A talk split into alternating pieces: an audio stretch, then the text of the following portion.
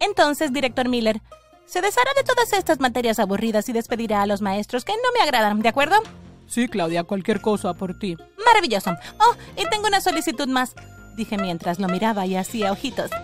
Se veía totalmente hipnotizado, así que supe que estaba funcionando. ¿Qué pasa, querida? Quiero esta oficina para mí. Puede, ya sabes, usar mi casillero o algo así. Y yo simplemente traeré mis cosas aquí y lo haré agradable y acogedor. Cualquier cosa para ti, Claudia. Estaba emocionada, pero esto no era nada nuevo para mí. Acababa de salir de la secundaria y dirigía ese lugar. También planeaba controlar mi nueva escuela, la preparatoria. Mira, cada vez que miraba los ojos a alguien, ellos hacían lo que les pedía. Algunas personas me han dicho que mis ojos cambian a su color favorito cuando los miro, pero cuando me miro al espejo veo una mezcla de magenta y púrpura dependiendo de mi estado de ánimo. Muy raro, ¿verdad? Lo sé. Antes de continuar, suscríbete al canal. Después de hacer eso, voy a parpadear y debes pedir un deseo y luego presionar el botón de me gusta. ¿Pediste un deseo? ¡Excelente! Ahora presiona la campana de notificación para asegurarte de que se haga realidad. Llamé a papá después de que terminé de hablar con el director Miller. Papi, ¿puedes traer mis muebles bonitos y mis otras cosas? Tenemos que redecorar la oficina del director. Eh, Bueno, ahora es mi oficina. Y es posible que necesite personas adicionales para ayudar a llevar sus cosas. ¿Qué? Sí, él accedió a usar mi casillero. ¿Quieres saber qué clases se cancelaron? Bueno, educación física, obviamente, pero también química, geografía y manualidades. No quiero lastimar mis hermosas y delicadas manos. De acuerdo, papi. Nos vemos pronto. Probablemente pienses que mi vida es bastante fácil y adivina qué. Tienes razón. Me di cuenta de que mis ojos eran mágicos cuando era muy pequeña.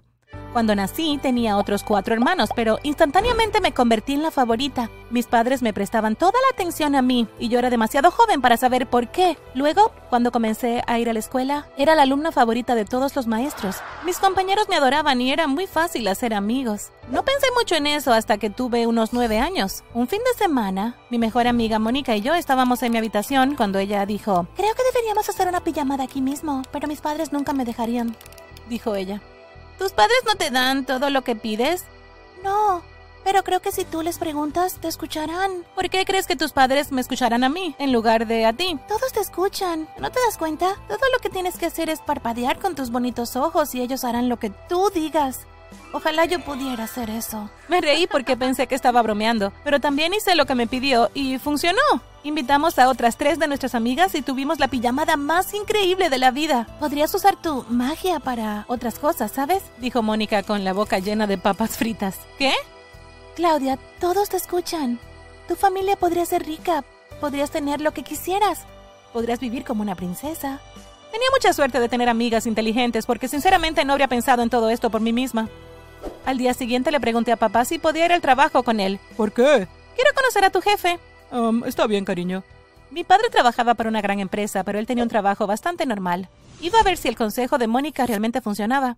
Llegamos al edificio y fuimos directamente a la oficina del jefe, Señor Lucas, esta es mi hija, Claudia. dijo papá.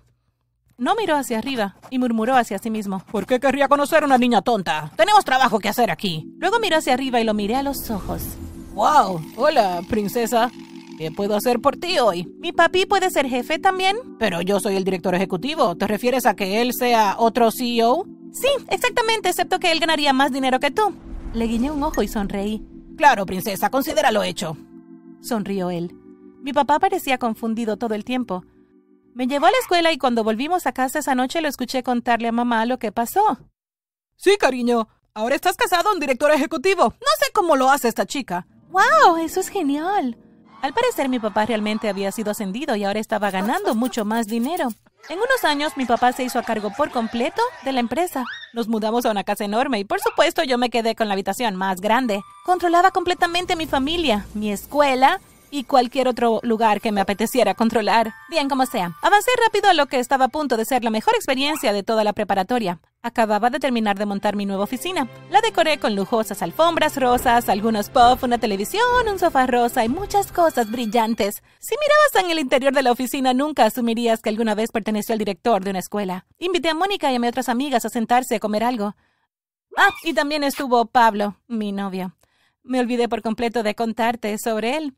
Lo conocí en el centro comercial un día y me enamoré instantáneamente de él porque era guapísimo. Le coqueteé y sonreí y le pedí que fuera mi novio y él estuvo de acuerdo en ese mismo instante.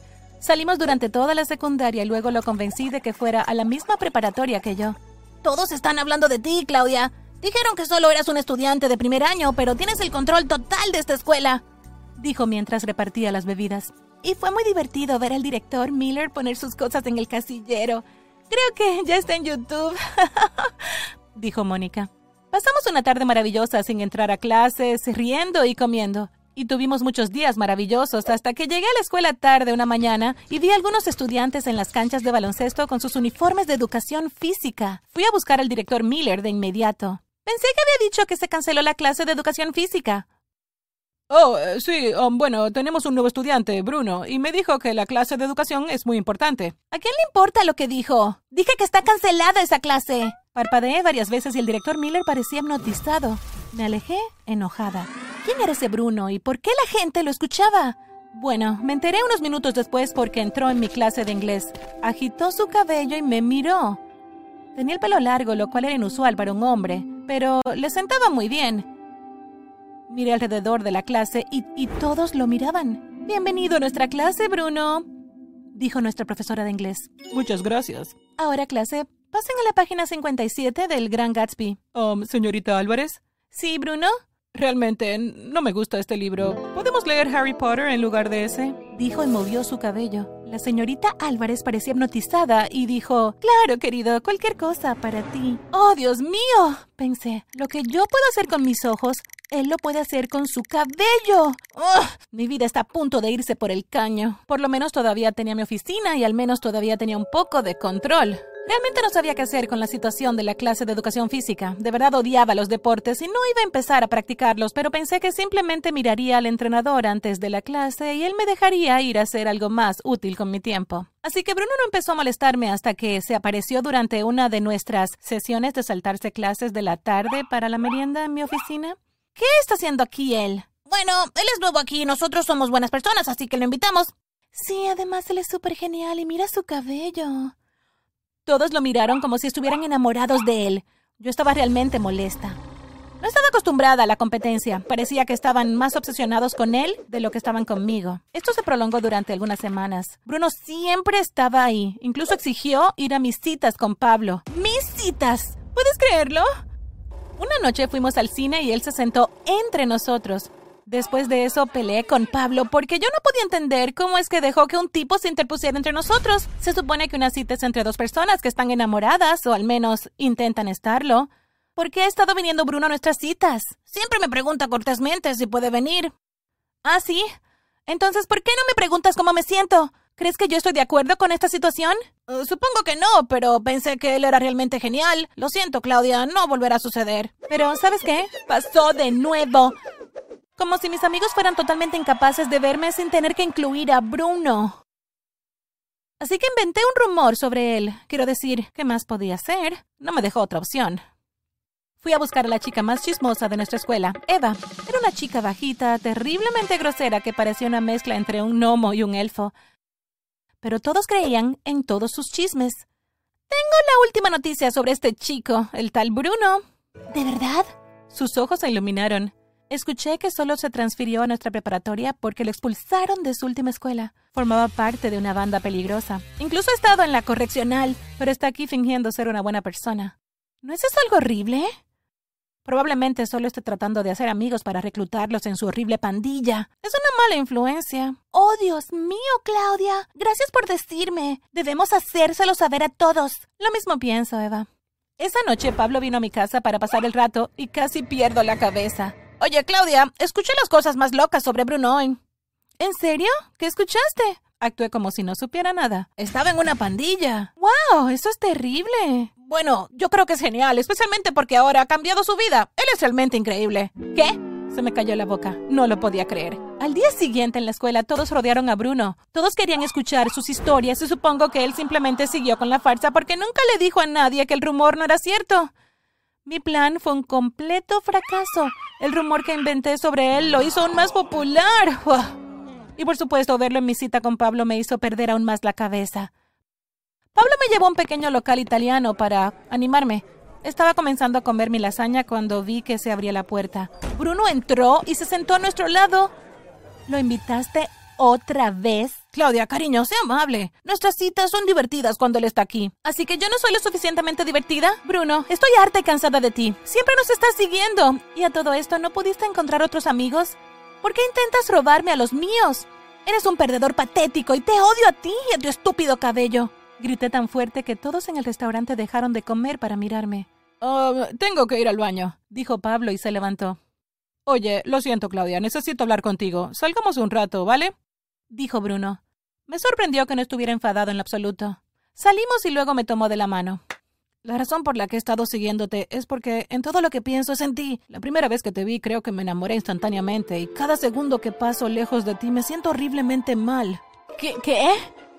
Sé que todo esto probablemente sea mucho para asimilar en este momento. De todos modos, estoy seguro de que ya te habrás dado cuenta. Pero hay cosas que hago con mi cabello y la gente simplemente hace lo que le pido. Noté que tú puedas hacer lo mismo con tus ojos.